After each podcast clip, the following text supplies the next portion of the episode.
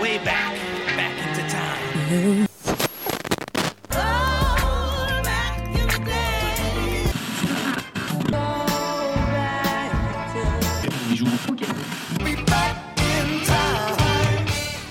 Bonjour à tous et bienvenue dans 3 minutes 49, la sélection rétro. Salut Romuald. Salut Adam, ça va aujourd'hui? Ouais, très bien. Et toi? Ouais, ça va, ça va. Écoute, je suis prêt, je suis prêt pour ce petit voyage dans le passé, avec une sacrée qualité, a priori, quand même, non? Un sacré patrimoine, on va dire. C'est ça. Aujourd'hui, on déterre du grand classique. On a eu envie de découvrir, du coup, surtout des grands classiques, puisque notre objectif, c'était de parler de grands classiques qu'on n'avait jamais écoutés avant l'émission. Ouais, exactement, exactement. Et euh, alors c'est pas forcément euh, une chose rare, hein, bien sûr. Il y a énormément de grands classiques qui, pour ma part, manquent complètement à mon, à mon, à ma culture, on va dire. Et c'est pas grave. Le retard culturel n'existe pas. Exactement. Ce qui compte, c'est d'apprécier, euh, d'apprécier ce qu'on écoute, d'apprécier euh, tout ce qu'on regarde, etc. Mais en tout cas, c'est vrai que ça, c'était assez intéressant de se frotter euh, à des, à des monuments de la musique a priori en tout cas, auquel on n'avait pas, auquel on s'était pas encore frotté. Et eh bien justement, c'est quoi un grand classique? Alors un grand classique, un grand classique, dans les faits, j'ai l'impression que la définition généralement, euh, généralement euh, retenue, on va dire pour ça, ce qu'on entend par ça, c'est plutôt bah, un album qui à la fois a reçu des critiques euh, qui étaient vraiment toutes unanimes et élogieuses, et, et même longtemps après sa sortie, parce que par exemple, on a un album dont on parlera aujourd'hui qui a pas été super apprécié à sa sortie et qui, avec le temps, a gagné ses jalons. C'est, je sais même pas si ça veut, je sais même pas si ce que je viens de dire est français, mais en tout cas, j'espère que vous avez compris. Moi, j'ai compris euh, après nos auditeurs, j'espère aussi. on, verra. bien, c'est ça. On verra bien. Dites-le en commentaire. Et pour moi, ouais, voilà, c'est ça. Et pour moi, c'est également un album qui, euh, bah, qui s'est très bien vendu au point de devenir connu, même de ceux qui ne, qui ne sont pas férus de ce style de musique particulier. Ouais. C'est ça qui définit un classique. Ça traverse un petit peu les barrières entre les, entre les différents styles de musique, entre les générations aussi. D'un point de vue plus personnel, j'aime à croire aussi que ça désigne un, bah, des albums qui définissent ou qui redéfinissent un genre en repoussant un peu les limites, euh, qui sont aussi la photographie d'une époque, assez souvent même. Ouais. Euh, donc, euh, ou qui, qui simplement portent bah, un peu l'expression musicale et émotionnelle la plus, la plus poussée possible, en fait, tout simplement la plus sincère possible, ce qui n'est pas forcément incompatible évidemment avec, avec ce que j'évoquais sur les, les critiques et le succès. Quoi qu'il en soit, comme tout bon album, ça doit venir du cœur pour moi et ne pas être le produit d'un marketing pur, c'est voilà. C'est la condition pour faire ne serait-ce qu'un bon album oui. avant d'être un grand classique. De toute façon. Cela dit, il y a des bons albums qui sont des bonnes, des bonnes formules marketing. Mais bon, c'est pas le sujet. C'est vrai, tout à fait, oui, oui. Tout à fait, effectivement, oui, oui, c'était pas rédhibitoire, hein, effectivement, je me suis peut-être mal exprimé là-dessus, mais euh, voilà, c'est c'est ce qui va peut-être définir un bon album d'un grand album, peut-être. Oui, voilà. Moi, je pense qu'il y a deux choses que t'as pas évoquées sur le fait, enfin, t'en as un peu parlé, mais je pense que déjà, il y a le temps. Le temps, c'est indispensable, on a besoin de recul pour savoir si c'est un grand classique ou pas. Tout à Parce fait. qu'il peut y avoir des albums, je pense que 10 ans, c'est le minimum. 10 ans, c'est le, minimum, parce que clairement, il y a des albums mm. qui ne sont pas des grands classiques, et malgré un succès incroyable. Je pense que, par exemple, Rihanna a énormément de succès, vend beaucoup, ou même Taylor Swift, mais je ne pense pas qu'à l'instant T, on puisse encore trouver dans leur discographie un album qu'on pourra qualifier dans les médias de grand classique. Peut-être dans 10 ans, peut-être, voilà. du coup, dans quelques années. Voilà. Mm. Et je pense du coup que c'est aussi comme ça qu'on va s'en rendre compte, c'est par rapport à l'influence qu'a cet album, s'il y a ou non un avant et un après. Ce sera le cas dans les deux albums qu'on va évoquer aujourd'hui. Il y a clairement un avant et un après ces deux albums-là. Ouais. Et clairement, je, je, pense que là, c'est ce qui va faire la définition du grand classique. C'est si on invente quasiment un genre, si on repousse les limites, si on voilà, s'il y a un avant et un après, et ça va se voir du coup D'où l'importance du temps dans tous les petits, petites sœurs et petits frères de cet album-là qui, qui viendront les années qui suivent. Ou euh, dans le cas par exemple de, de Nick Drake qu'on avait évoqué il y a désormais deux semaines. Oui.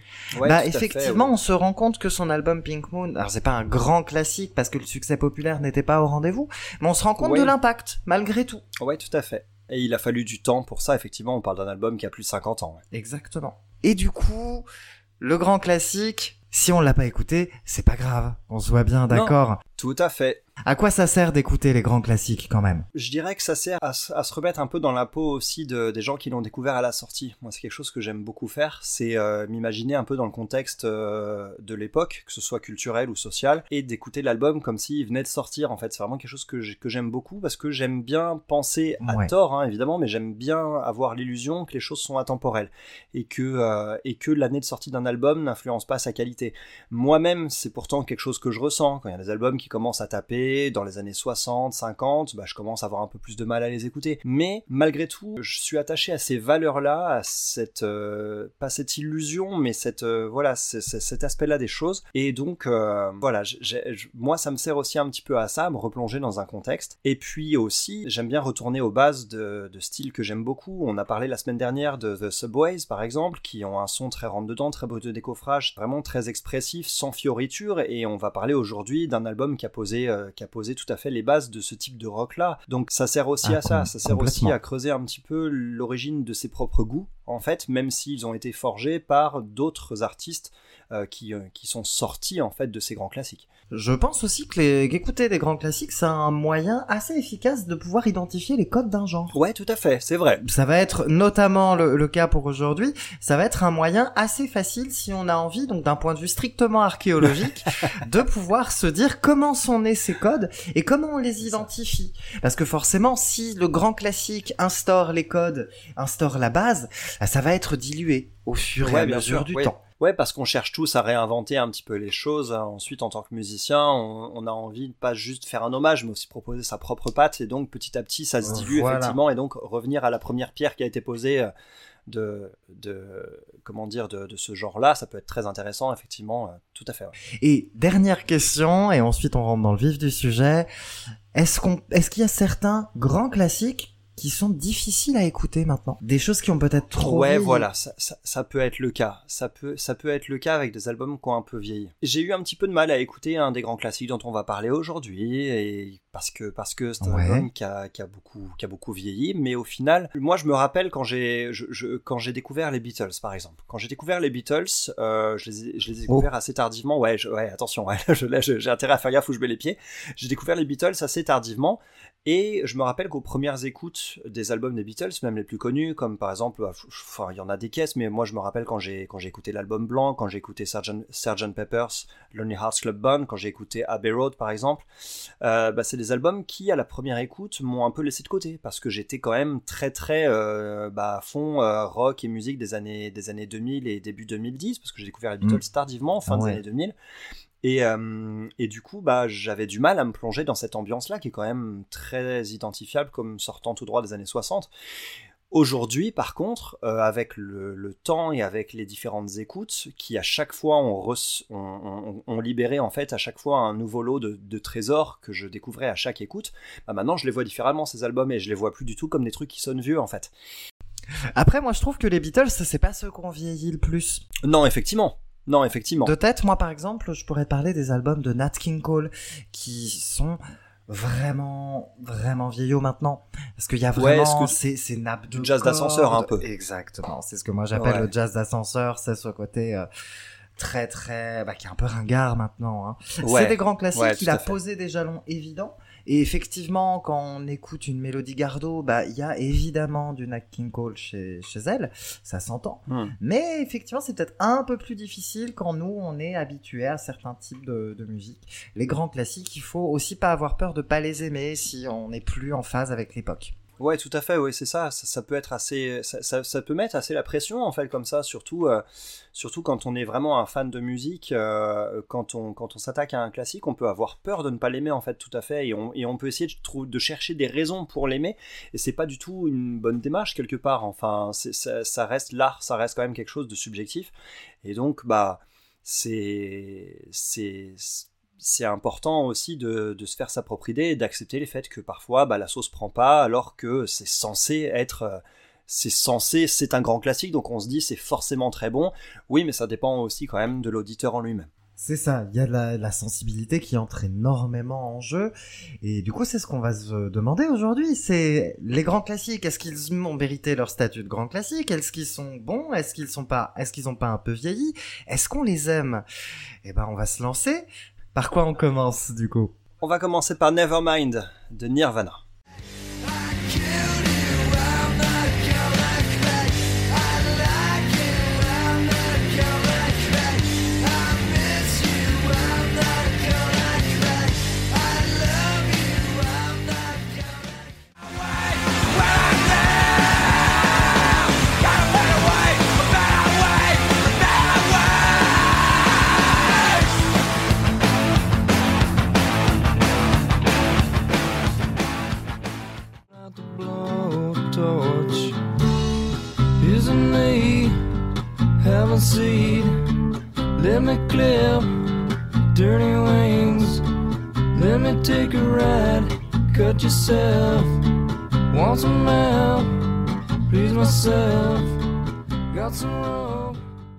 Je devais terminer par un extrait calme, hein, quand même. Ouais, ouais, tout à fait. C'était important de montrer toutes les facettes. Un territorial pissing, c'est incroyable. C'est incroyable, comment. Incroyable. On aura l'occasion d'en d'en parler, je pense. On va Oh débattre oui. un peu sur celui-là. Bon, j'essaye de présenter Nirvana. Souhaite-moi bonne chance. Bonne chance. Allez, c'est parti. Nirvana, c'est un groupe légendaire de la scène grunge de Seattle qui a émergé à la fin des années 80 et au début des années 90 aux côtés d'autres groupes par exemple comme, euh, bah, je vais citer le Big Four hein, euh, en l'occurrence, Soundgarden, Alice in Chains et Pearl Jam par exemple. Nirvana s'est formé à la base, hein, donc ça a été formé par le bassiste Chris Novoselic et le chanteur-guitariste Kurt Cobain, au timbre de voix depuis entré dans la légende et tristement célèbre pour faire partie du groupe des 27, euh, s'étant suicidé en 1994. Nevermind, dont la pochette a d'ailleurs fait quand même le tour du monde, hein, ça c'est peut-être la pochette avec celle de Dark Side of the Moon de, de- de Pink Floyd, c'est peut-être la pochette la plus connue de, l'histoire de la musique, je me Oui, demande, ouais, à voir, hein. probablement, le débat ouais. est ouvert. Oui, oui. D'autant que, d'autant que le fameux bébé revient tous les 5 ans pour euh, se- faire Pour parler demander de des lui sous et faire un procès, ouais voilà, c'est Ça ça. n'a aucun sens. C'est ça. Il avait recréé la photo d'ailleurs il y a quelques années euh, dans un bon esprit et là maintenant il demande des sous. Bref, en tout cas Nevermind, c'est le second album de Nirvana. Il est sorti après Bleach qui était sorti euh, en 89 si je me trompe pas et c'est un des albums les plus vendus et les plus célèbres de tous les temps, produit par Butch Vig qui est aussi euh, également musicien dans le groupe Garbage d'ailleurs. C'est un album qui est marqué par l'arrivée de Dave Grohl à la batterie, Dave Grohl qui n'est autre que le futur chanteur et guitariste des Foo Fighters, un groupe qui verra dans le jour quelques années après, mais chez Nirvana c'est à la batterie qu'il officie. Nevermind, feu à volonté Adam. J'ai la pression ou pas? Ah ouais un peu, ouais, là, clairement. Alors, je l'ai déjà dit, moi j'aime mon rock délicat. Eh c'est bien, on a un gimmick maintenant d'émission en émission, c'est bien C'est ça. Là, bah, là, voilà. Moi, j'aime mon rock délicat. J'aime mon rock quand il est subtil et élégant.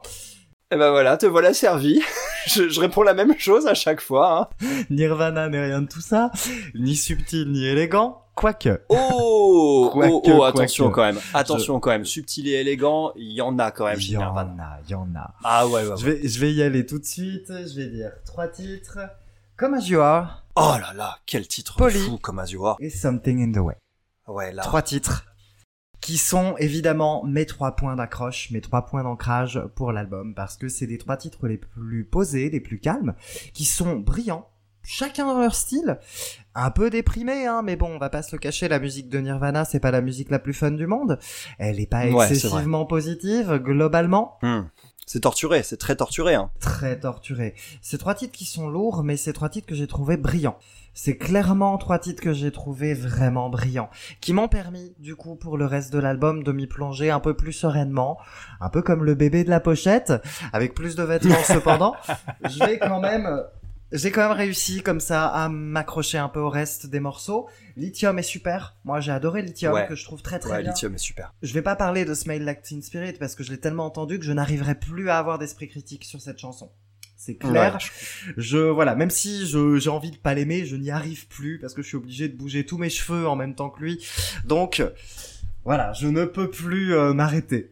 Autre titre que j'aime beaucoup, c'est In Bloom, qui est assez génial. Tout est très très vénère. Il y a des il y a des guitares partout. Il y a des Oh là là. Et la, et la batterie, la lourdeur de la lourdeur de la section rythmique euh, sur ce ouais. morceau. elle- la elle est- batterie, elle est elle est brillante. Elle est elle est bordélique mais pas bordélique. Elle est bordélique maîtrisée. Ouais, c'est ça.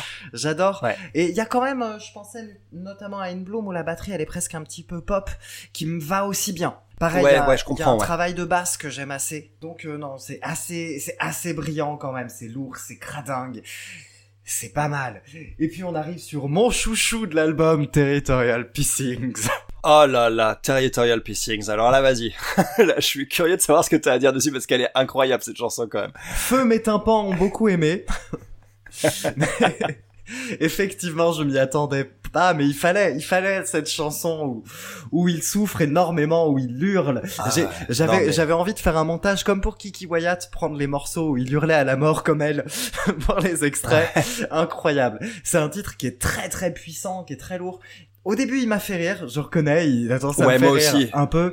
Ça fait rire avec le recul, mais au final, après, une fois que tu, une fois que tu te mets à sa place, On une s'en, fois que on tu s'en rentres dans le prend morceau, une en fait. hein. On s'en prend une ça. quand même. c'est C'est vrai ça. que je m'y attendais pas et que j'avoue que j'ai eu un fou rire au début, mais on s'en prend une belle. On s'en prend vraiment une belle. Bref, Nevermind, c'est vachement bien. Nevermind, c'est vachement bien et je m'y attendais pas du tout. Parce que je pensais que j'allais pas du tout aimer. Et comme je disais, hein, moi, c'est pas du tout euh, mon style de rock. Moi, j'aime quand mon rock, il va chercher vers le blues, qui va un peu vers la country, Ouais.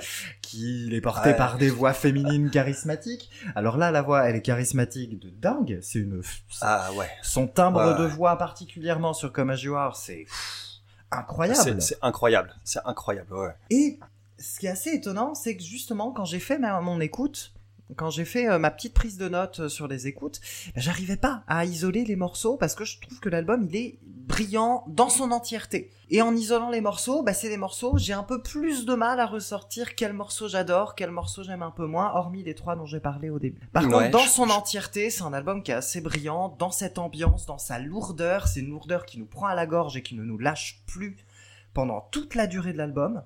C'est, euh, comme j'avais parlé sur d'autres albums euh, précédents, c'est un album que je n'arriverai probablement pas à écouter dans d'autres conditions que simplement son entièreté. Eh bien, je trouve que tu mets le doigt sur quelque chose de très important. Parce que c'est un album qui qui a dû être pensé comme ça et qui est fait pour être écouté en tant qu'album. Comme la plupart des gens, je connaissais, euh, comme toi même, hein, tous les morceaux les plus célèbres de cet album. Donc, euh, comme As You Are, Smells Latin Spirit, euh, In Bloom, euh, Poly, euh, Lithium, enfin, même Something in the Way que j'avais, redécouvert récemment. Et. hum, je l'avais jamais écouté en fait en tant qu'album dans sa totalité, ce disque, il y a même certains titres du coup que je ne connaissais pas dessus.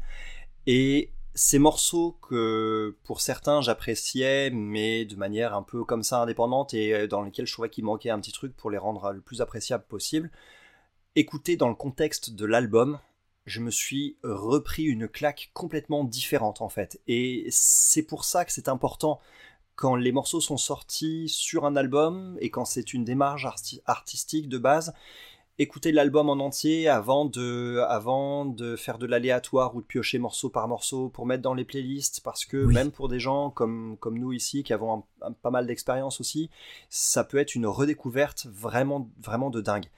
Nevermind, pour moi, c'est un chef-d'œuvre. Pour moi, c'est un chef-d'œuvre et, et j'ai eu, j'ai eu, j'ai eu la surprise de trouver que c'était un chef-d'œuvre aussi, parce que c'est un album que j'ai découvert et redécouvert, on va dire, du coup, à cette occasion. Et je connaissais les morceaux un par un, mais je pensais pas que du coup l'album allait me porter autant. Et au final, cette énergie, elle est débordante, elle est aussi virtuose dans sa conception que débridée et intelligente dans son exécution, tantôt en maîtrise, tantôt en roue libre. On a quelque chose qui est incroyable, on a un véritable mur du son qui réussit la prouesse de ne jamais faiblir, déjà, du début à la fin, et dont même les morceaux calmes sont des, des pierres angulaires.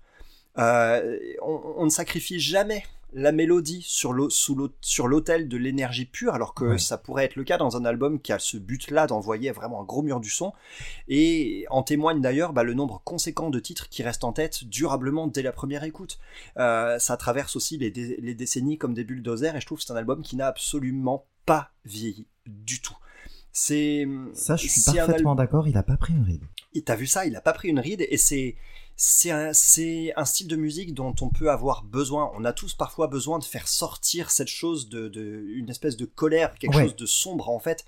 Et on a besoin de morceaux comme ça qui nous qui nous bougent la tronche complètement pour euh, pour nous aider à canaliser ça. Je pense que la musique a cette utilité aussi.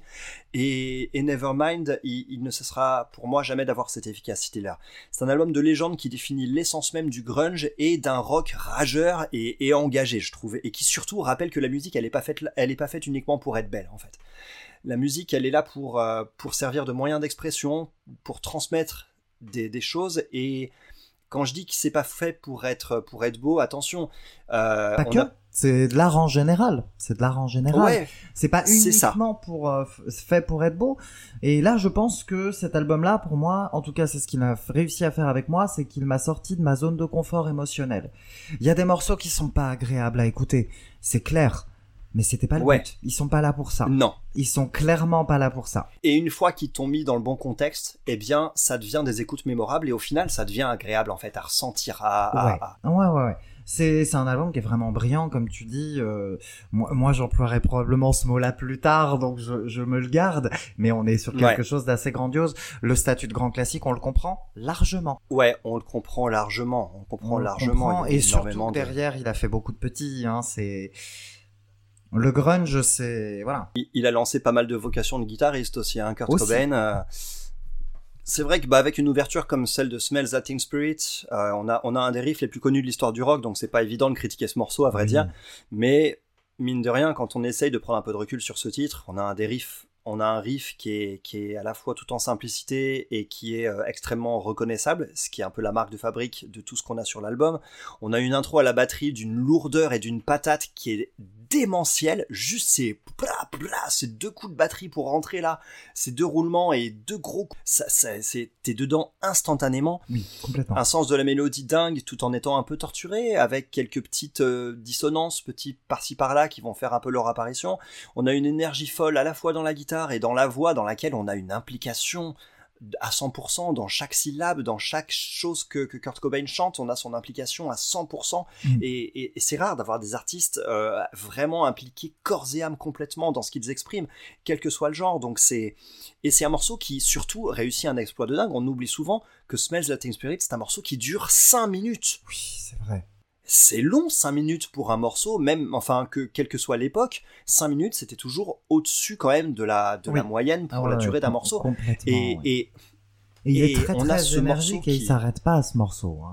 C'est ça, 5 c'est minutes ça. où on est à fond tout le temps. Alors on n'est pas aussi à fond que d'autres morceaux dans, dans l'album, Non, c'est ça. notamment le Il- morceau il- de clôture. Ouais, le morceau clôture dont on parlera aussi, mais c'est- un, c'est quand même un morceau qui pose aussi tout de suite ce qui fait un peu l'identité de Nirvana. On a des couplets calmes, euh, on a des couplets calmes et on a des refrains qui sont qui sont vénères. On a un solo qui reprend la mélodie du chant. C'est tout un tas d'éléments qui seront repris plus tard, que ce soit dans l'album ou dans d'autres albums. Après ça, on arrive sur In Bloom qui quelque part bah, repart un peu sur ce truc-là. hein. On a on a euh, ce côté couplet calme, refrain hyper énervé. Ligne de basse par contre sur In Bloom vraiment top avec des breaks de batterie dont tu parlais tout à l'heure sur ce morceau. Euh, je trouve qu'ils ont Ouais. une patate monstrueuse Oui, et ils sont oui, d'une oui, rapidité aussi. Oh les breaks de batterie euh, de, Ouais. de Dave Grohl sur ce morceau ils sont mais juste avant l'entrée des refrains c'est des trucs qui, Ah bah, qui- la tu- enfin, tu- montée sur les refrains, la montée vers le refrain, elle est sublimissime. c'est c'est dément C'est dingue. et, et, et le, ce qui me tue sur ce morceau c'est le solo. Oui, oui. Le solo, il est en mode la justesse, on s'en fout. Ce qui compte, c'est d'exprimer, en fait. Et le solo, il est hyper torturé, hyper dissonant, et, et il cherche pas à, rentrer un peu dans les cases de ce qu'on attend musicalement, en fait, euh, et, de ce qui, sur le papier, est censé sonner bien. Non, non, non, au contraire, il tord le cou à tout ça, le solo, il arrive, et euh, non, mais moi, ce que j'ai envie d'exprimer, c'est ça, et ça sortira comme ça sort. Et ça marche tellement bien, c'est redoutable. C'est un solo qui m'a désarçonné au départ, parce que moi j'ai un côté très cartésien, en plus en tant que guitariste, bah, j'aime bien du coup penser mes solos un petit peu comme ça, mais là c'est quelque chose qui moi aussi remet mes convictions même musicales, euh, les met un petit peu à mal quoi. Donc Oui. c'est c'est c'est splendide, comme Are aussi, comme Are, t'en parlais, c'est un riff qu'on présente plus et surtout le son de cette guitare. Au-delà du riff en lui-même, on a un son, on a un traitement sonore, un effet un peu particulier sur cette guitare qui est peut-être tout aussi marquant que le riff en lui-même. Je sais pas ce que t'en penses. Oui, oui, oui, complètement. Oui. Moi, sur Comme un joueur, j'avoue que c'est l'interprétation de, de Cobain qui m'a mis à terre, là, pour le coup. Ouais. Il Ouais, a ça, je peux euh, vraiment une interprétation incroyable sur ce titre. Sur les autres aussi, hein, mais sur ce Des titre-là... paroles splendides aussi. Oui, hein. aussi, effectivement. Le Des texte paroles est- splendides sur Comme You Are. Ouais, pour le coup, non, vraiment. euh, je pense que Comme un joueur, c'est mon préféré de l'album. hein. Je disais, les, Mm. les titres plus posés, euh, c'est pour ça qu'on l'a pour l'instant, je n'ai qu'une hâte, c'est d'écouter l'Unplugged. Clairement. Ouais. Ouais, ouais, ouais. on en les, hein, titres posés m'ont m'ont fait... euh, il y a, il y a- c'est un bonheur, hein, ces titres posés, c'est waouh. C'est un vrai kiff. Moi, mon préféré de l'album, c'est Something in the Way, qui, est, Qui est euh, était le aussi, morceau hein, de clôture qui est- qui est sur, euh, qui peut être considéré comme un morceau de clôture ici.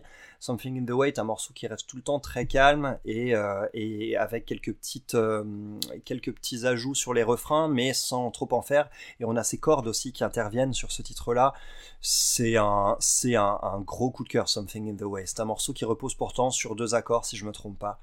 Et c'est la preuve qu'on peut faire quelque chose d'extrêmement efficace avec un bon sens de la mélodie et juste deux accords de guitare.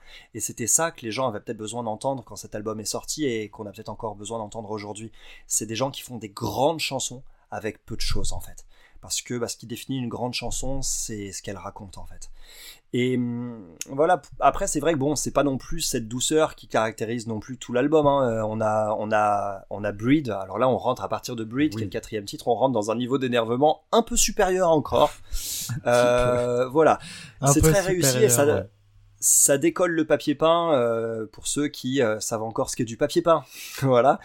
Euh, ça décolle le papier peint et on a encore quelques belles dissonances, un petit solo, un solo un peu particulier, une basse bien mise en avant aussi. Il n'y a rien acheté en fait sur cet album d'une manière générale. Lithium, t'en as déjà parlé, j'ai pas forcément besoin de revenir dessus, si ce n'est le fait que j'adore le fait qu'il y ait le premier refrain qui repose que sur des yeah au niveau oui, de la voix. Oui, c'est Bah génial. ouais. Et je fais un grand refrain en vous gueulant hier dans la tronche et ça vous apprendra. Enfin, je, trouve ça, je trouve ça fou. Je trouve ça fou. Polly aussi, dont tu as parlé, c'est un morceau qui préfigure ce qu'on aura sur le MTV Unplugged, hein, bien sûr. Euh, une facette plus acoustique, plus délicate, avec des belles harmonies vocales et un côté très lancinant. Encore une fois, on est sur quatre accords en boucle, si je me trompe pas, euh, avec quelques légères dissonances. Enfin, c'est c'est un super titre. Ah Territorial Pissings. Je l'adore. Mais oui, Je l'adore. Territorial Pissings, comme tu l'as dit, c'est un morceau qui au début des Arson est prête même à rire un petit peu Un parce petit qu'on peu. entend Kurt Cobain qui s'arrache la tronche littéralement à la fin du morceau. Il, il chante même plus, il braille Il complètement, il C'est s'arrache incroyable. la, la, la gorge complètement. Il a dû, enfin, je sais pas s'il était encore capable de chanter juste après cette chanson, mais c'est marquant en termes d'agressivité par un son de guitare un peu plus synthétique aussi hein, que, que sur le reste de l'album Ouais. d'ailleurs en termes d'effets. Et surtout par Kurt Cobain du coup qui, qui part complètement en vrille surtout sur la fin de l'album surtout sur la fin de, de la chanson. Après je trouve que le choix de garder cette prise en fait sur l'album ça en dit long sur l'état d'esprit du ouais, groupe en fait. Ouais, ouais, ce qui compte, c'est ce qu'on exprime et c'est l'énergie et pas forcément la beauté ou la justesse encore une fois. Donc c'est c'est un morceau qui est qui est en état très brut et qui euh, désarçonne mais devient au, au fur et à mesure des écoutes proprement fascinant. Ce, ce morceau-là, il y a un sentiment un peu de liberté, en mode oui, on fait ce qu'on Ouais. veut, on y va, on lâche ça. tout. On, C'est on tout à à fait fond, ça. C'est de la liberté pure. Le grunge, c'est ça aussi. C'est cette espèce Mm. de sensation de liberté qui nous crache au visage. Et c'est Mm. beau, au final. Alors oui, effectivement, ça, ça, peut prêter à rire au début. Mais en fait, non, c'est c'est un morceau qui est, qui est très beau parce que surpuissant et qui veut dire énormément de choses. Ouais, tout à fait, tout à fait. C'est c'est vraiment c'est vraiment un morceau qui au départ m'a laissé un peu sur le carreau et au fur et à mesure des écoutes, j'en suis venu à, à en faire un de mes préférés sur le oui, disque. Donc euh, pareil, pareil. ce qui est assez assez ouf, ce qui est pas forcément le cas de, de Join You et Lounge Act, qui sont les deux morceaux suivants. Ce sont ceux qui m'ont qui m'ont voilà qui m'ont laissé un peu sur le carreau. J'aime beaucoup Lounge Act hein, quand même. Franchement, Lounge Act. Lounge Act, tu l'aimes bien? Ouais, ouais, je l'aime vraiment beaucoup. Bah, hein. Ça monte en puissance. Je C'est pense ça. que c'est intéressant. On a une deuxième moitié de chanson avec la voix qui est partie à l'octave au-dessus et donc qui part plus dans le cri que dans le chant, on va Oui. dire. Enfin, qui reste dans le chant, mais dans le chant plus crié en fait que, que dans la première moitié du Ouais, morceau. Cette évolution est intéressante, mais au final, c'est pas de mon côté, c'est pas un de mes préférés. En revanche, Stay Away, euh, Stay Away, qui arrive juste après, euh, j'ai trouvé que c'était une bombe d'énergie pure Oui. toujours aussi. avec ces petites dissonances et euh, des, dissonances complètement euh, complètement osées avec les out of the way qu'on entend avec la voix et la guitare en même temps qui viennent frotter complètement. Ici le donner un peu un petit côté rappeux à, à cette chanson on a un tempo très rapide on a un refrain euh, un refrain de fou furieux où il fait que où il fait souvent que, que crier, euh, euh, que chanter, parce que soyons quand même honnêtes, il chante, mais il chante très très fort, Stay Away. C'est court, mais c'est redoutable, c'est rageur, et c'est un électrochoc dont on sort un peu vidé aussi cette chanson, donc c'est c'est vraiment, pour moi, ça a été aussi un des, un des sommets de l'album. Après, la fin de l'album, quand même, il y a quelque chose quand même de particulier. Il y a On a Plane, On a Plane, qui est peut-être un titre un peu plus classique, on va dire. Oui, là pour le coup, je suis d'accord, c'est un peu plus anecdotique, c'est pas raté du tout, mais effectivement, Non, à côté de monuments comme on a pu avoir avant, il passe un petit peu plus facilement inaperçu. Ouais, tout à fait. Ouais, je, là, je te rejoins tout à fait là-dessus. Et euh, ah, malgré une belle, euh, malgré une belle énergie, basse batterie à nouveau, hein, à nouveau sur ce, sur ce morceau. Ceci dit, après, il y a Something in the Way, quoi. Oui. Et là, pour le coup, c'est assez incroyable aussi, ouais. Ouais, ouais, Ouais, c'est un titre dont on a déjà parlé tout à l'heure, donc je vais pas revenir non plus euh, des heures dessus, mais c'est un titre que j'ai trouvé hypnotique, que j'ai trouvé fascinant et qui nous emporte dans son univers dès les premières mesures. Oui, Et complètement. comme je le disais tout à l'heure, voilà, deux accords et une grande chanson. Euh, donc euh, une splendeur est mon titre préféré de l'album, c'est celui-ci. Après, euh, suivant les éditions de l'album auxquelles on est confronté, il y a 10 minutes de silence. Et il y a un petit morceau surprise qui arrive après ça, euh, auquel on a eu droit tous les deux et par lequel on a tous les deux, je crois, clôturé notre écoute. C'est un morceau qui s'appelle Endless et Nameless. Vas-y Adam, je te laisse en parler. Euh, alors moi je trouve, si on trouve Territorial Pacing un peu énervé, eh ben c'est la même mais x10. C'est- génial. Là il ne s'arrête plus. Là je pense qu'il avait envie de bousiller ses cordes vocales et également casser en fait, quelques hein. cordes de guitare.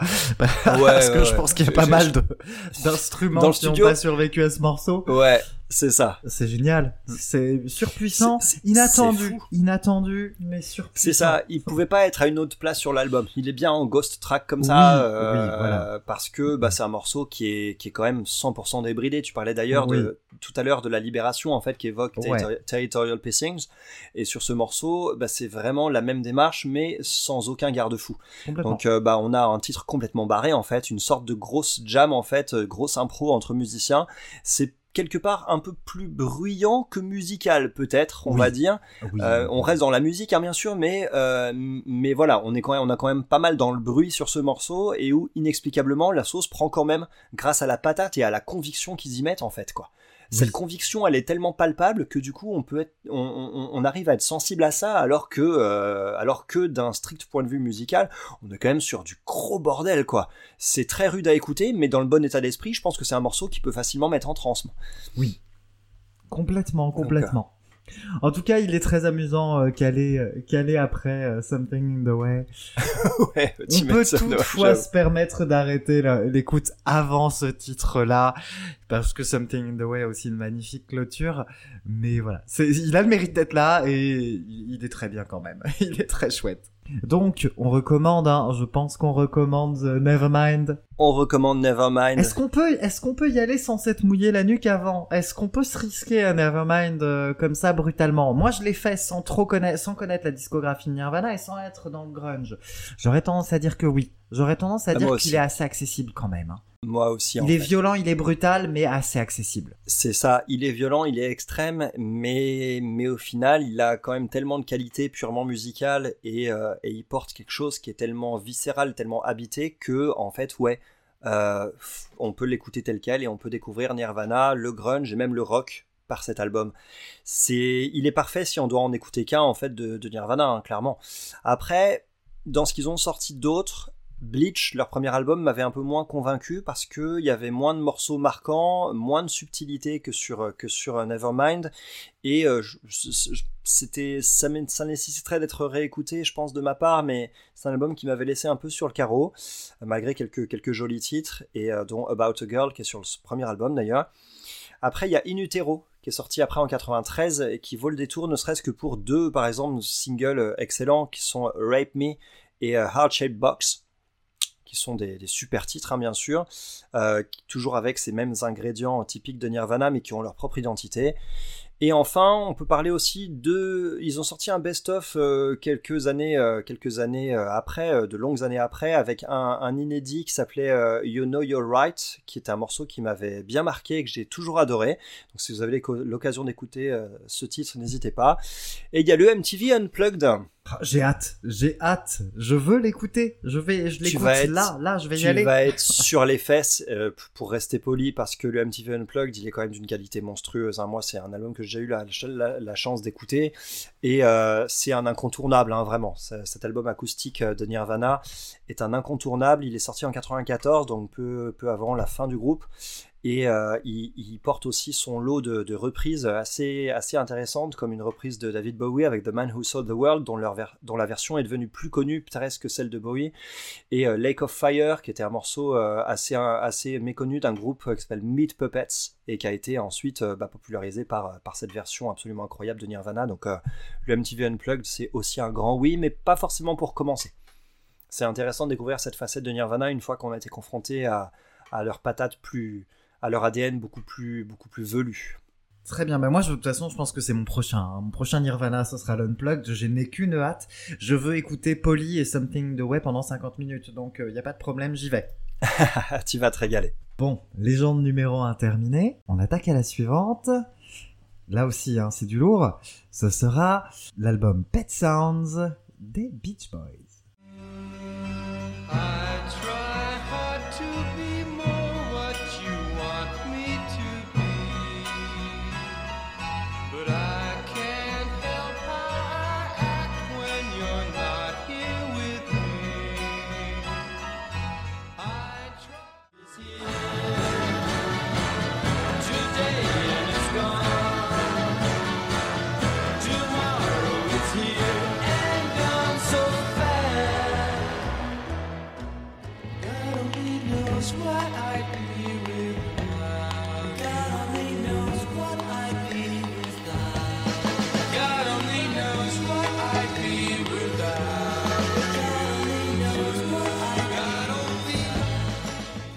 Comment ça, tu n'as pas l'air ravi d'entendre God Only Knows C'est quoi ce Si, scandale? si.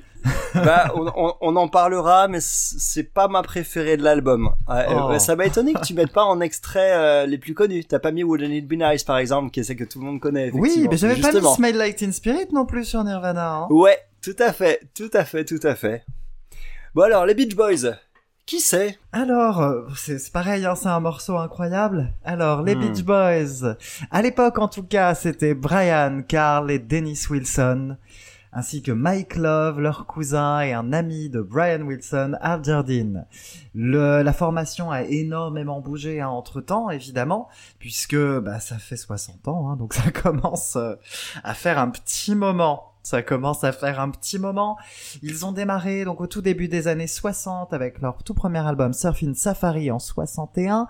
Ce l'album qui va nous intéresser nous pose 5 ans plus tard, c'est Pet Sounds. Nous sommes donc en 1965 euh, 66 pardon. Donc ils ont fait 10 albums en 5 ans. Prolifique les garçons. Oh Franchement prolifique. Pet Ah ouais. Sounds, donc, euh, tout à l'heure tu as dit qu'on pouvait faire des grandes chansons avec très très peu de choses. Et est-ce qu'on peut en faire avec beaucoup, beaucoup, beaucoup de choses? Est-ce qu'on peut? Ouais, clairement, on peut aussi faire des grandes chansons avec énormément d'éléments parce que la richesse est aussi quelque chose bah, qui va, qui va, qui va être un élément euh, de, de, de belle création, je trouve. Et euh, ouais, c'est vrai que sur cet album, on n'est pas vraiment dans le minimalisme. hein. Ah non, non, non, on est dans la créativité débridée. Tout à fait. Ouais, tu, tu mets, tu mets vraiment les mots dessus. C'est clairement un album qui déborde de créativité. Euh, moi, j'ai découvert les Beach Boys par euh, vraiment juste leurs chansons les plus connues. Et du coup, j'ai découvert cet album que j'avais jamais écouté. Et je trouve que c'est un classique qui a certes euh, un peu moins bien vieilli que d'autres classiques de cette époque. Euh, je parle, comme, comme j'ai cité tout à l'heure, certains albums des Beatles ont, pris un peu moins de ride, je trouve. Pareil chez Jimi Hendrix, par exemple, de la même époque. Là où les Stones, eux, ils ont, ils ont un peu vieilli quand même euh, au niveau des, au niveau de ces- albums de cette époque-là. Bref, je parle vraiment des groupes les plus célèbres de cette époque-là, mais moi, là, j'étais du mauvais côté de l'Atlantique. Les Beach Boys, eux, sont, sont un des rares groupes à avoir pu rivaliser, en fait, justement, avec cette vague qui émergeait du côté, du côté euh, Euh, je trouve que même avec le poids des années, on est quand même, on, on peut être qu'admiratif en fait devant Oui. devant Pet Sounds, parce que il y a un sens de la mélodie et une telle richesse musicale en réussissant pourtant à garder un son extrêmement cohérent que bah ça force l'admiration complètement en fait. Les harmonies vocales par exemple, elles sont toujours superbes. Elles sont toujours. Les harmonies vocales, alors moi, amoureux des voix que je suis, Ah bah alors là, t'as dû t'as dû kiffer. ah, j'étais sur le cul à chaque fois, sur le cul à chaque morceau. Elles sont incroyables les harmonies vocales. Là pour le coup, c'est vraiment vraiment superbe. C'est pas étonnant de voir que que, que certains titres bah, de, de cet album sont encore hyper connus aujourd'hui parce que parce que voilà parce que c'est fait avec un tel savoir-faire, avec une telle créativité, avec tellement d'idées que qu'une telle somme de bonnes idées comme ça dans un seul album, c'est ce qu'on trouve bah, souvent dans, dans euh, peut-être toute une discographie. Donc, enfin, ça en fait quand même un sacré morceau, et ça peut en faire aussi un album qui peut être un brin indigeste. Oui, c'est d'ailleurs comme ça hein, qu'il était, euh, bah, qu'il était apprécié. Hein. Il était considéré comme très indigeste hein, par les critiques de l'époque. Ah C'est c'est un album qui a pas du tout eu un engouement critique au début, surtout aux États-Unis. En Europe, on a davantage apprécié, au- autant public que critique, mais l'accueil critique aux États-Unis a été assez froid. Ah ouais, eh bah, je peux comprendre, parce que de prime abord, il est, il est assez, assez déstabilisant, et c'est vrai que c'est un album que j'ai j'ai mis pas mal d'écoute à, à apprécier. La première écoute m'a un peu désarçonné, mais j'avais ce sentiment quand même d'un album assez daté, finalement, et Ouais. c'est au fur et à mesure des écoutes que, euh, que j'ai été vraiment pris dans l'univers euh, de- dans l'univers de, de, de cet opus, et, euh, et, et je trouve que... je trouve qu'il se savoure en fait maintenant complètement avec plaisir. C'est un album que je m'attendais, dont je m'attendais pas à dire ça, mais je le réécouterai avec plaisir. Je le Ouais. réécouterai vraiment avec plaisir et euh, et parce que il, il a aussi quelque chose de très caressant, de très de très doux euh, au niveau de, de son ambiance en fait. Il a une ambiance très hivernale, je trouve cet album.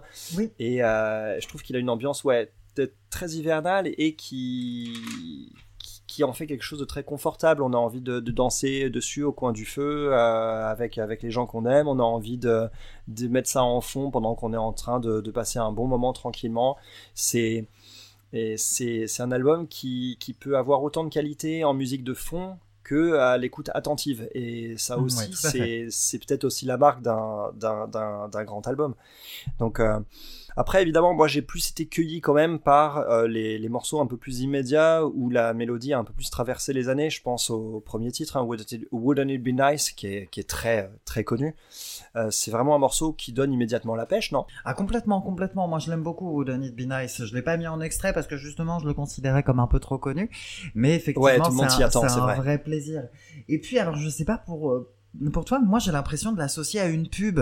Et ça, ça me pose toujours un peu problème. Ouais, tout à fait. Ouais, c'est, ça peut être associé. ça a été utilisé commercialement par pas mal de, pas mal de, pubs, hein, je pense, ce, ce morceau. Donc euh, c'est peut-être aussi pour ça que t'as eu, t'as, eu ce sentiment. Oui, oui, oui. Après, hum, là, moi, je vais, je vais développer un petit peu, surtout sur l'histoire un petit peu de cet album-là et comprendre aussi Ouais. pourquoi il est si particulier. Parce que c'est un album, à la base, les- Beach Boys, hein, je disais, ils ont démarré cinq ans avant. Et c'était, euh, c'était le surf. C'était un groupe qui parlait de surf, qui parlait de voitures, qui parlait de filles. On se souvient, je pense, euh, tous de, de Surfing USA, qui avait vraiment Ouais, pas mal sûr. marché. C'était typiquement ça, leur musique. Une musique solaire. Une musique, euh, voilà, c'était, c'était une bande de beaux gosses euh, qui partaient en voiture surfer, euh, draguer des filles sur la plage. Et bam, Pet Sounds. Ouais. C'est, Ouais, ouais, ouais. c'est très particulier. C'est très étrange. Bah ouais, parce qu'effectivement, ouais, je te parlais d'ambiance hivernale, c'est pas vraiment ce que tu viens de décrire pour Ah le non, reste. euh. Non, pas, Mm. pas tout à fait. Pet Sounds, c'est un album qui a été... On a parlé des Beatles, on est obligé de parler des Beatles quand on parle des Beach Boys. Il y a eu cette concurrence. Cette concurrence qui était à la fois euh, médiatique, hein, puisque c'était les États-Unis contre le, contre le Royaume-Uni. Et il y avait aussi cette euh, concurrence bah, de la part de, de Brian Wilson. Brian Wilson qui a eu... euh, pas mal de, de soucis d'ordre psychologique et psychiatrique, qui avait donc pas mal de crises de paranoïa et qui s'était mis lui-même en concurrence avec les Beatles. Et qui, du coup, à son album Pet Sounds, il l'a dit plusieurs fois, il a été inspiré par les Beatles, par l'album Rubber Soul des, des Beatles. Ah, Parce que c'est un album qui commençait déjà à taper un peu dans l'exotique. Et il y avait Ouais. et, et voilà, il y avait cette concurrence là. D'ailleurs, à noter que l'album euh, après Pet Sounds euh, sorti par les Beatles, c'est Sgt Pepper. Donc autant dire qu'on Ouais. est pareil sur de l'exotisme, qu'on est aussi sur des albums très très très ambitieux, l'un comme l'autre. Là sur euh, sur Pet Sounds, on a, euh, comme je disais, de la créativité partout, c'est débridé, c'est effectivement parfois même un peu trop, c'est parfois un peu trop créatif, mais c'est un album moi que j'aime beaucoup parce qu'il est, comme je disais, il y a un avant et un après, et c'est un album où il s'est lâché complètement. Où là, Brian Wilson, il a pris le contrôle et il a dit, là, je veux du corps d'harmonie, là, on va mettre une- du klaxon, une sonnette de vélo. ouais, ce klaxon là, c'est- c'est- sur quoi il est ce klaxon? Il est sur You Still Believe in Me. Voilà, you still believe in me, Non mais incroyable, incroyable. Il arrive à la fin. Mais oui, il a même fait venir son chien dans le studio pour, pour aboyer. Ça n'a aucun sens, mais pourtant ça fait sens. Ça fait sens dans les morceaux. Ça, me fait penser à une démarche de, ça me fait penser à une démarche de Pink Floyd euh, qui ont un album qui, qui a jamais vu le jour comme ça, sur lequel ils ont essayé de faire de la musique sans instrument de musique. Oh, intéressant, ça, ce serait. Ça n'a- ça n'avait pas fonctionné. Oui, bon, dommage. Mais ça peut être intéressant.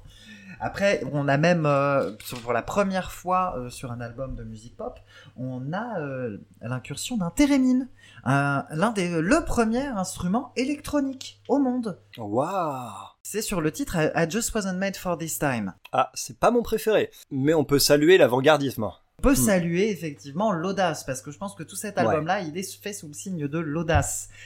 Ah oui. à tel point que parfois il en est un petit peu hermétique. Après pour moi c'est pas un album qu'oublie l'émotion et c'est là où je t'en veux profondément parce que God Only Knows bordel, elle est Ouais, belle, j'ai elle est pas- belle, j'ai- elle est belle. J'ai pas réagi des, masses, des masses euh, sur God Only Knows, moi. C'est vrai que je, je trouve qu'elle sonne un, c'est une de celles qui sonne peut-être un peu datée encore, même avec les écoutes successives, et euh, je- je reconnais que c'est une très belle chanson. Je- parce que la mélodie, je l'ai encore, encore en tête, et c'est un très beau titre. Ouais. mais c'est peut-être un poil trop guimauve pour moi, non pas à cause du, de la mièvrerie du morceau, euh, mais à cause de, de à cause du, de l'époque dans laquelle ça le place immédiatement en fait. Oui. Je... Après c'est un titre qui a beaucoup été repris à- aussi peut-être que les versions Ouais, plus modernes t'ont ça. fait vieillir un peu le morceau plus rapidement? Ouais, non, parce que j'ai pas l'impression de les connaître des masses en plus. Donc euh, après, euh, c'est c'est- voilà, c'est.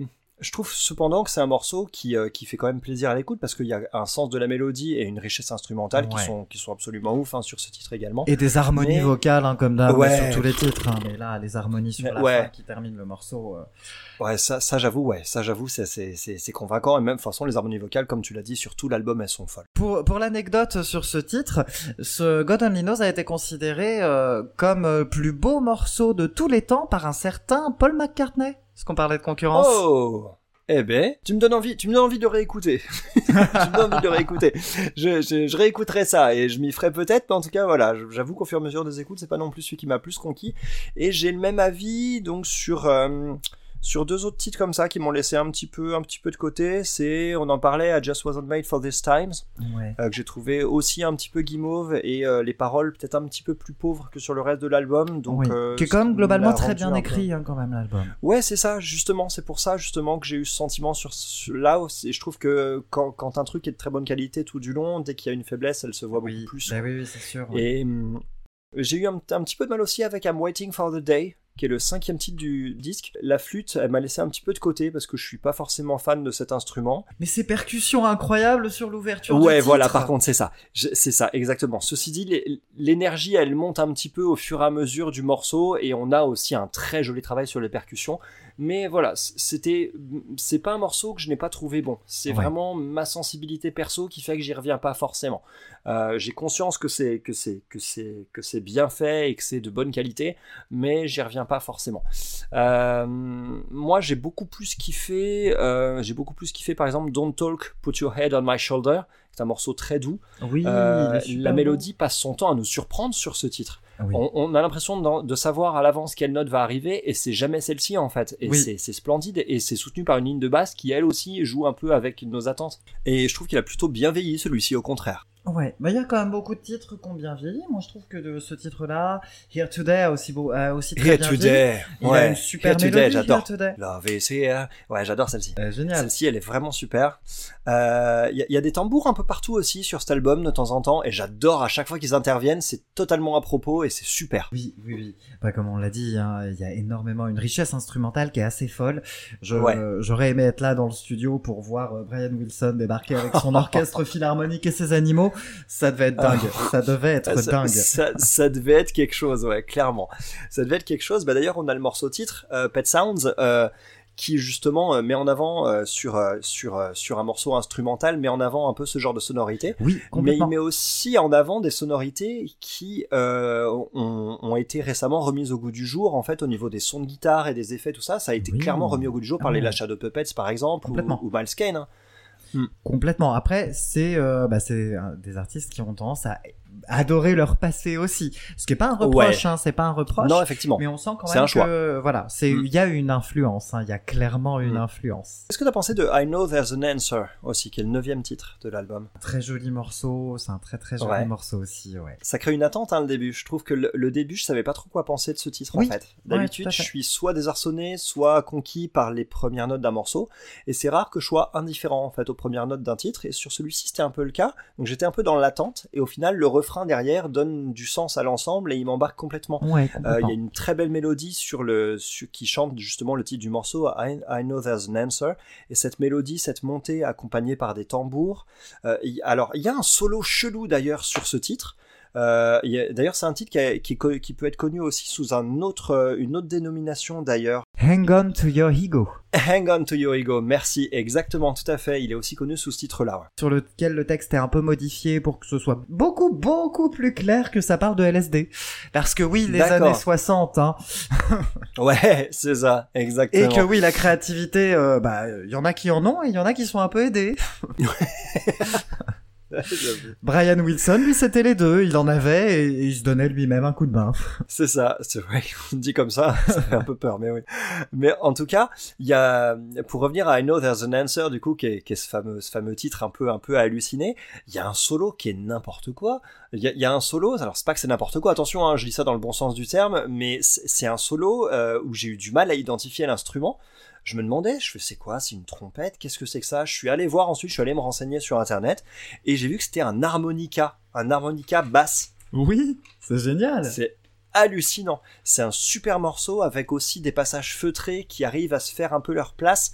Euh, vraiment ouf. I know there's an answer. Here Today aussi, hein, qui suit, dont tu, dont tu as parlé aussi. Ouais.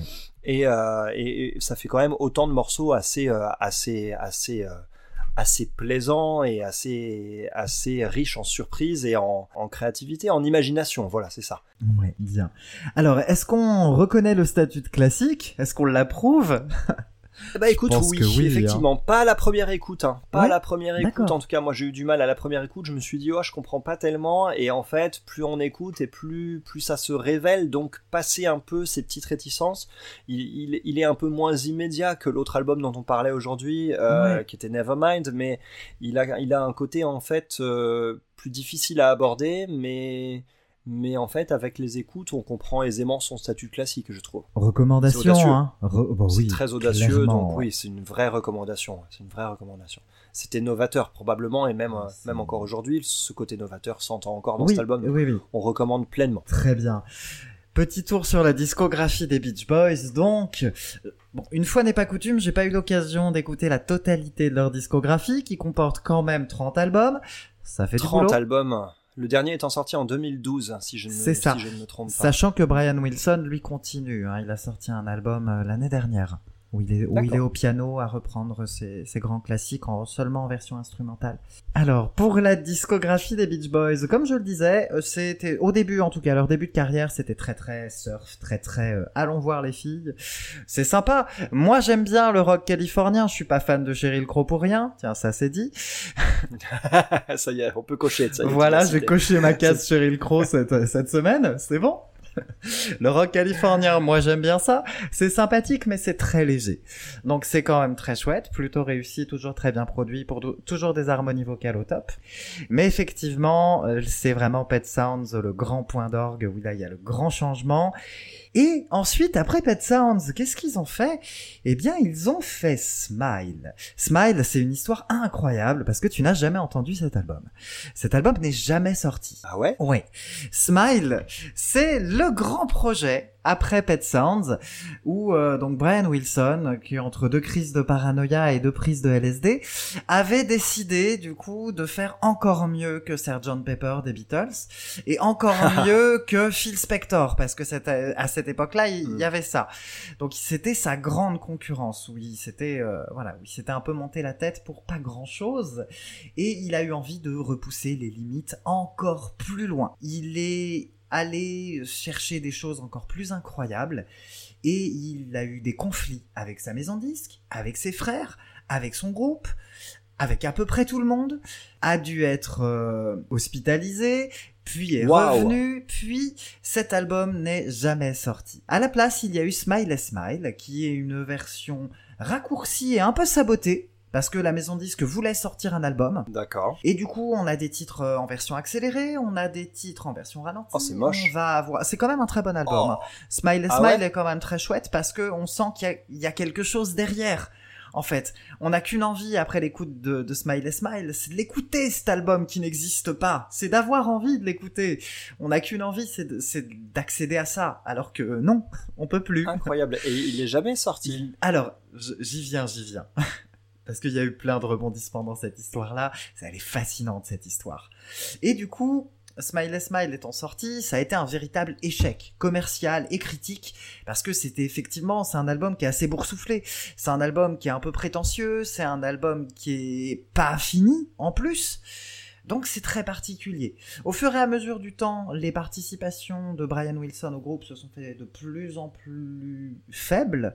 Il arrivé de plus en plus rarement dans les studios, puisqu'il passait euh, son temps à l'IT, etc. Depuis, il va beaucoup mieux, hein, tant mieux. Mais du coup, cet album Smile, euh, il est resté une arlésienne pendant des années et des années et des années. Entre-temps, hein, les, Beach Boys se sont pas arrêtés, ils ont quand même sorti des très chouettes albums. Moi, personnellement, j'aime beaucoup Hollande et je conseille aussi énormément euh, Surf's Up, qui est sorti en 71, qui a une pochette sublime. Et en 2004, Brian Wilson va mieux et sort Smile. Oh Sous son nom à lui, et pas Ah sous les Beach Boys. Et du Ah, coup, et du coup, procès de la part de Al Oh Jardine. Elle est incroyable cette histoire. Donc, ce fameux, ce fameux Smile, qui était du coup une version 2004 déjà, hein. donc avec des changements, puisqu'il n'a pas ressorti les versions studio, etc. Donc avec une nouvelle voix, avec des nouveaux chœurs, puisque c'est plus les Beach Boys. Hein. Donc, il a Mon ressorti, repris les démos, repris. Donc, procès.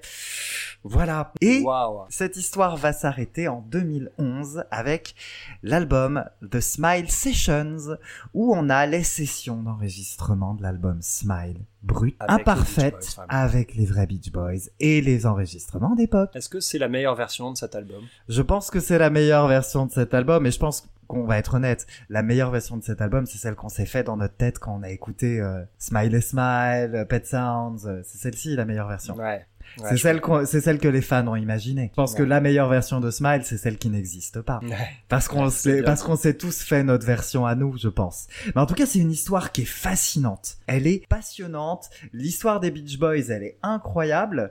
Donc euh, voilà, suivez mes petites ça mérite. recommandations, c'est assez chouette. Et si on a envie d'en savoir plus sur la vie de Brian Wilson, sur la vie du groupe et euh, sur les enregistrements de Pet Sounds et Smile, je recommande le film Love and Mercy qui était sorti euh, dans, au, au milieu des années 2010, de tête je dirais 2014, je dis peut-être des bêtises, où c'est un, où c'est un tout jeune Paul Dano qui incarne Brian Wilson. Oh, ça peut être intéressant. Il est très très chouette, sachant que le Paul Wilson, euh, le Brian Wilson plus âgé est, est campé par un John Cusack qui s'en sort très bien aussi. Ah bah oui, j'imagine, ouais. Et c'est très chouette, c'est très intéressant, et puis ça permet de d'en savoir un petit peu plus sur cette histoire de, de ce groupe qui est fascinant. Eh ben, merci pour, euh, merci pour cette recommandation, pour cette histoire. Je, je, je connaissais pas du tout tout ça, à vrai dire. Et moi non plus, hein, j'ai découvert ça en Mm. me plongeant dans leur, euh, dans leur discographie et j'en suis, euh, j'en suis retourné euh, avec plaisir et c'est un vrai bonheur. Hein. C'est vraiment un, un groupe passionnant. C'est assez génial.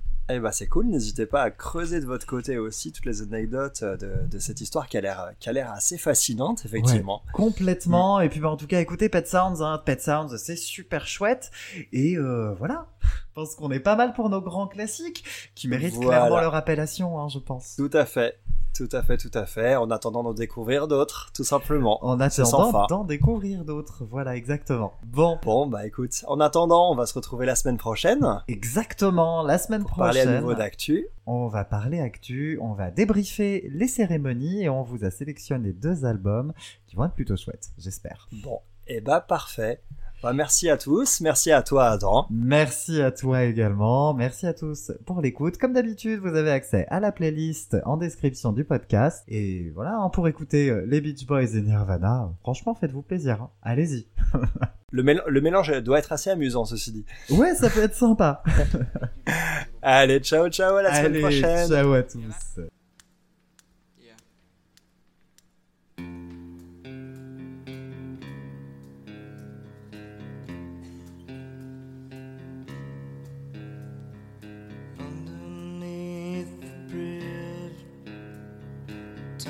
sprung